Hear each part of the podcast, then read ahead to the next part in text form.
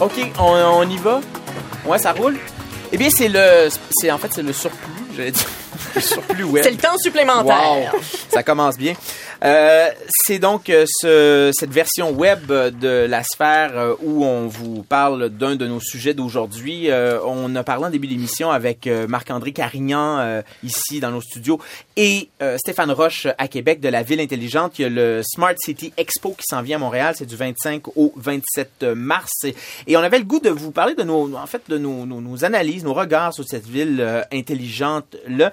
Est-ce que est-ce que ce n'est que de l'esbrouf pour le moment, Martin Lessard, la ville intelligente? Ben, en fait, ça dépend à qui on parle, ça dépend de quel milieu. Il y a plusieurs noms derrière ce mot ville dite intelligence. Si on, euh, intelligente, si on est dans, dans, le monde de l'écologie, on s'intéresse beaucoup à ça. Le, mot va porter euh, comme euh, ça va être ville verte, ville durable, ville résiliente. Derrière ça, il y a, l'idée quelque part que la ville, elle existe, elle, elle répond.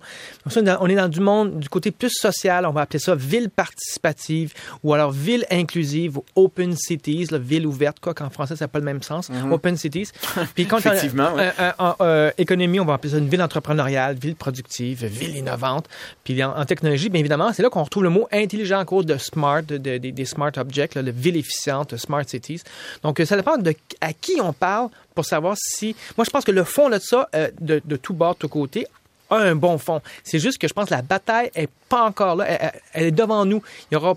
Il ne peut pas y avoir quatre visions qui vont gagner, à mon avis. Ouais. Il y en aura une seule. Laquelle? Mais est-ce que ça va être la vision marchande? Est-ce que c'est la vision marketing? Euh, Fabien, vous, euh, est-ce que vous trouvez que la ville intelligente, pour le moment, c'est juste une- un beau slogan euh, pour des politiciens en mal de, en mal d'idées? Euh, oui et non.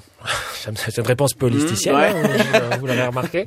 Euh, non, parce que euh, la ville intelligente, elle est déjà là. Et oui, euh, parce que c'est un buzzword politique, euh, c'est un concept à la mode, qui est dans l'air du temps, qui est rassembleur. On peut pas être contre une ville intelligente. On- Des personnes qui vont dire non, non, moi je vais être pour une ville un peu plus idiote, Euh, une ville un peu situation, une ville un peu situationniste où on, dé- on déambulerait comme ça.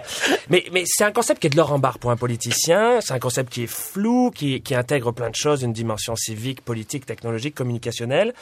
Et euh, les stratèges politiques, ils adorent ce genre de concept-là. Mhm, bah oui. Rappelez-vous l'équipe de Gérald Tremblay, elle avait jeté son dévolu à l'époque sur le concept de ville créative, avec cette idée là derrière que euh, le bouillonnement créatif des villes devait être le moteur euh, de la croissance. C'était les thèses de Richard Florida. mais oui, c'était toutes les thèses de Richard Florida, euh, des thèses parfois un peu, un peu, Fumeuses. un peu fumeuses, un peu vaseuses. Là, c'est la ville intelligente, et bien évidemment, ça a été repris par l'équipe de Denis, de Denis Coderre. Est-ce que c'est une stratégie de communication? Sûrement un peu, mais euh, la- en même temps, c'est pas juste un buzzword, c'est une tendance et c'est une lame de fond. La ville intelligente, elle existe déjà. Il y a des applications qui rendent la ville intelligente. Mhm. Je pense à Lyft hein, parce que euh, South by, euh, à South by Southwest, euh, j'ai eu la chance de voir Logan C'est Green. quoi ça? C'est South by, South Southwest. Je connais pas. C'est euh, Non, c'est un petit festival de, de, de petite de envergure. province. de Un province. festival de cosplay où les gens se déguisent en manga. Euh, j'ai eu le- j'ai eu la chance de rencontrer, bah, bah, pas de rencontrer, de, de voir en conférence euh, le patron de, de Lyft, donc est un concurrent de euh, Uber.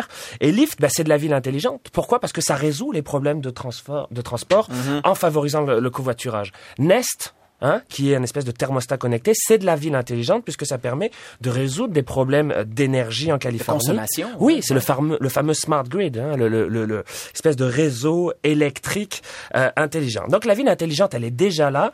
Euh, mais mon idée, mon, mon opinion par rapport à ça, c'est qu'elle se fera pas par le haut, elle se fera pas par les villes d'en haut, elle se fera par le bas.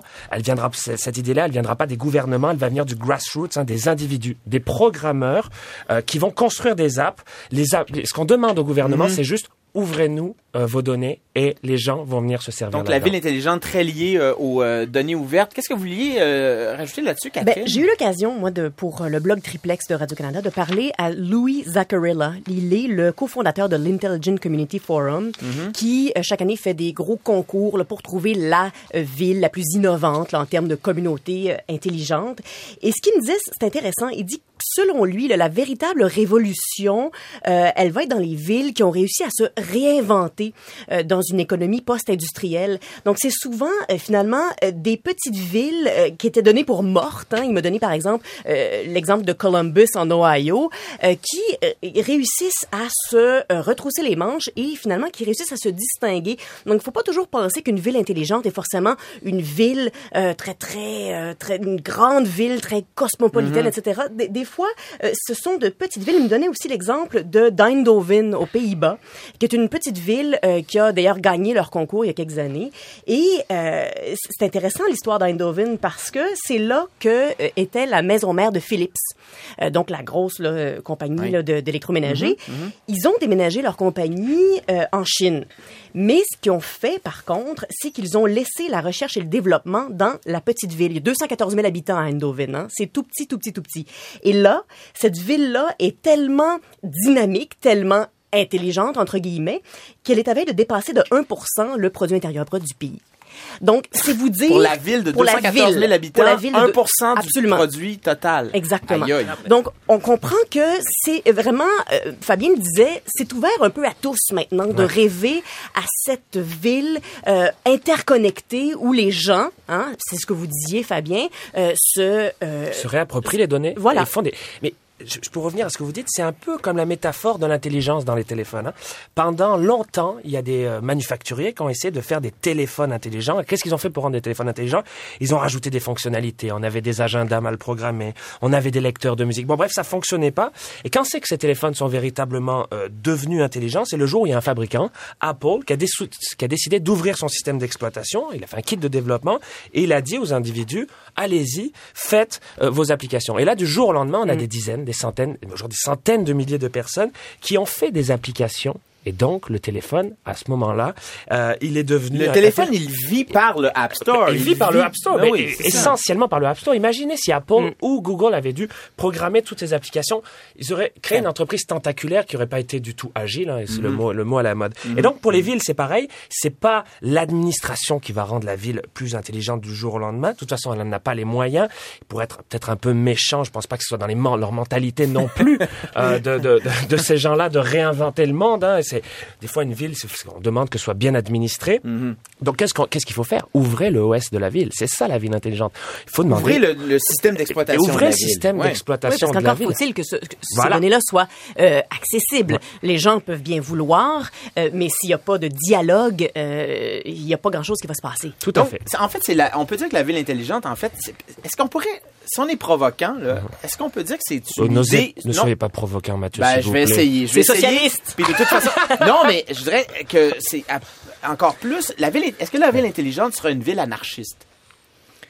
Oh boy, hein, ça, ça, c'est, Ben, c'est- c'est comme dans l'App Store, l'App Store n'est pas anarchiste, il est controlé d'une certaine oui, Non, mais manière. d'une mais marche d'une certaine manière, c'est du pouvoir décentralisé. Tout à là. fait, hein, Ben, mais- c'est de l'autogestion de la ville. Une- Ça pourrait être aussi ça, Oui, la ville intelligente. Celui qui contrôle la ville contrôle le, le- le développement. Donc, euh, c'est de savoir, est-ce que c'est les citoyens qui, comme de, de- du bas vers le haut, vont pouvoir imposer en disant, euh, euh, euh, consultez-nous, voici nos idées, puis appliquez-les, ou c'est l'inverse, c'est le gouvernement qui dit, bon, on va essayer d'avoir des stratégies, puis essayez, vous, le public, de rentrer là-dedans selon notre propre Mais ça peut pas être anarchiste, à mon avis.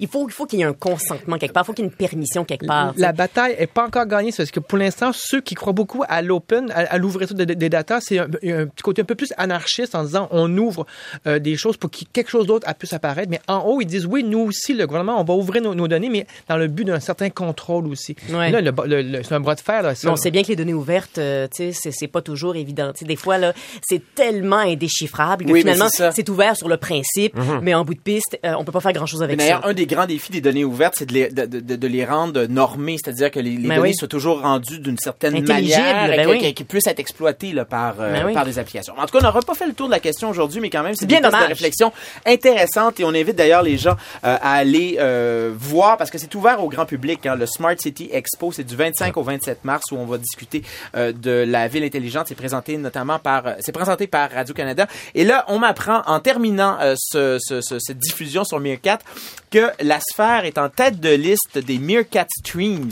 Alors, euh, on, On remercie Alexandre Arrobas, Alexandre barre de soulignement gagné qui nous dit ça, euh, qui est journaliste euh, technopédagogue, alors qui était là dans notre fil euh, Meerkat. Alors ben voilà, c'est une, euh, une première. À l'avant-garde, à Sur ici. Radio-Canada première. Merci tout le monde, puis on se retrouve quelque part dans le web cette semaine. Bye, puis on va fermer nos caméras là, on vous jure. Passez la journée ensemble. La journée. Hey, merci tout le monde. Première euh, position End Meerkat stream, Streams. yes. Merci, bye bye. Save this stream. Ah, je peux faire un save. Oh, pas là. Are you sure? Ça, ça rentre pas. J'ai pas une heure qui rentre. téléphone que je me mouche. Là. Le Ciao. maximum, c'est Hey, Catherine, salut au monde. Hey, bye! Bye!